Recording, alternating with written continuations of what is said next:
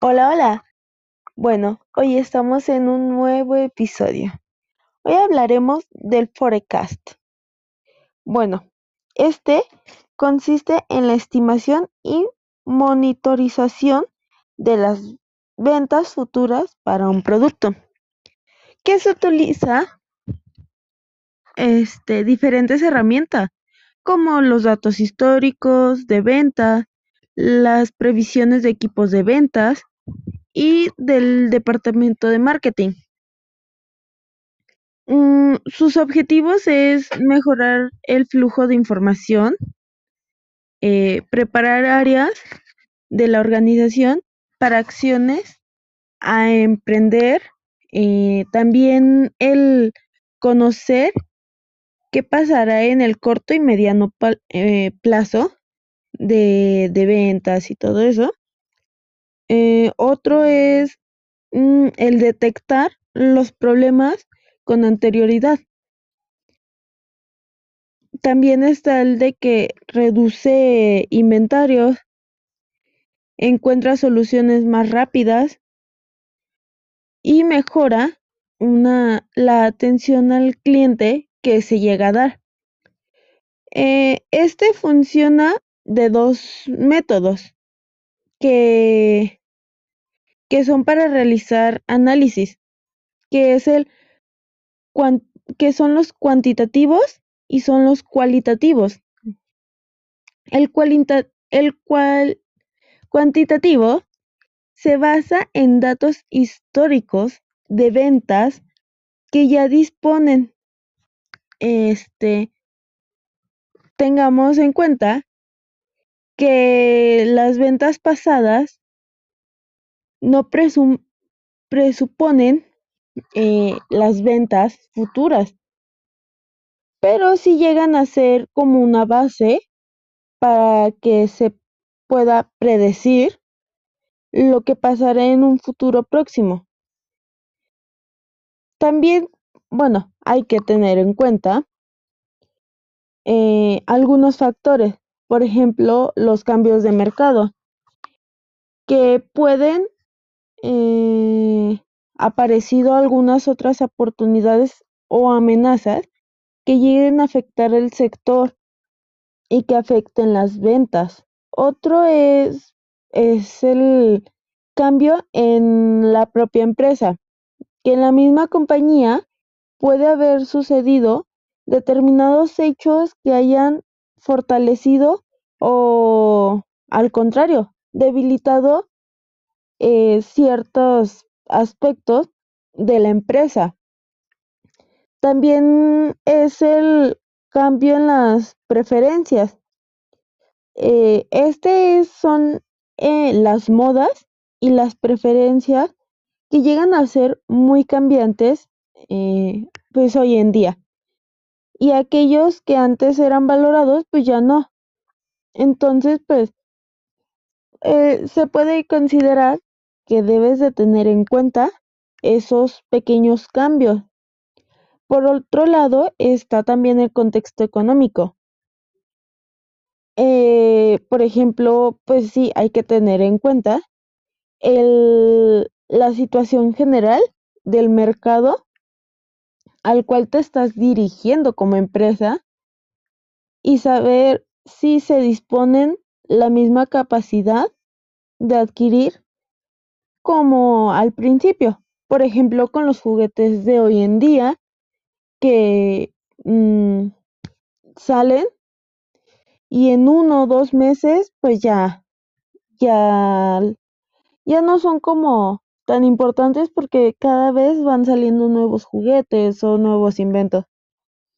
Eh, otro, el otro método es el cualitativo, este se basa en las evaluaciones subjetivas de aquellas personas que conforman la empresa que hayan tenido algún tipo de contacto con el consumidor final o en alguno de los procesos necesarios para hacer llegar el producto al punto de venta. En este caso, toma mucha importancia la figura comercial, el comercial la principal fuente de información. Mm, eh, en varias ocasiones se tienden a valorar a una persona que trabaja como comercial solamente por sus resultados en las ventas. Y pues esta valoración tan simple provoca que se dejen muchos cabos sueltos respecto a lo que se tendría que ser la totalidad de su tarea. Mm, el comerciante es, pues sí, ahora sí que como un factor importante que es el que tiene contacto más directo con el consumidor final. Por ende, eh, se tiene que conseguir la máxima de información de él para conocer cuáles son las preferencias y los puntos a valorar más o menos del producto que se está ofreciendo. Mm, de esta manera, pues la empresa podrá este, conseguir solución, soluciones a aquellos puntos que no, han tenido en cuenta, que son como sus puntos débiles, eh, conocer las características que se valoran del producto. Mm, también el adaptarse a las necesidades de los consumidores hoy en día es uno de los factores más importantes. Eh, también el tener una base de datos muy importantes que pueden ser vital para el lanzamiento de futuros productos. Eh, y pues bueno, eh, ellos son principalmente una de las fuentes más importantes eh, de conocimiento del cliente y es básico hacerles entender la importancia de esta tarea, no solamente para la empresa, sino también para ellos mismos que conozcan y que sepan, mm, pues sí, cómo está actualmente todo girando tan rápido en el aspecto de cambiando, pues sí, tendencia, este, preferencias del, de los consumidores. Y pues si la empresa logra tener enfoques, eh, pues sí, más directos y correctos a su producto, pues lograrán que éste se vuelva más atractivo y su tarea de, de, venta sea muchísimo más sencilla porque van a estar considerando lo que, pues sí, lo que ellos están buscando. Eh, bueno, ante esto pueden surgir también problemas. Ya después de que se agruparon datos y todo, eh, es un factor importante el analizar de forma correcta. Aún así, si se pueden dar los siguientes problemas o desviaciones, que por ejemplo son diferentes formas de realizar el Forescat. Eh, cada comercial y cada área de la empresa tienen que enfocar la realización de estas tareas siguiendo uno de los mismos patrones y parámetros. Eh, en casos contrarios, es imposible que se realizan la explotación y análisis de los datos y por ende no van a lograr absolutamente nada o van a lograr muy poco o algo muy erróneo. Mm, también las desviaciones respecto a la, a la media general en algunos resultados. Puede que los datos presentados por algún comercial este, en relación a las preferencias de los consumidores,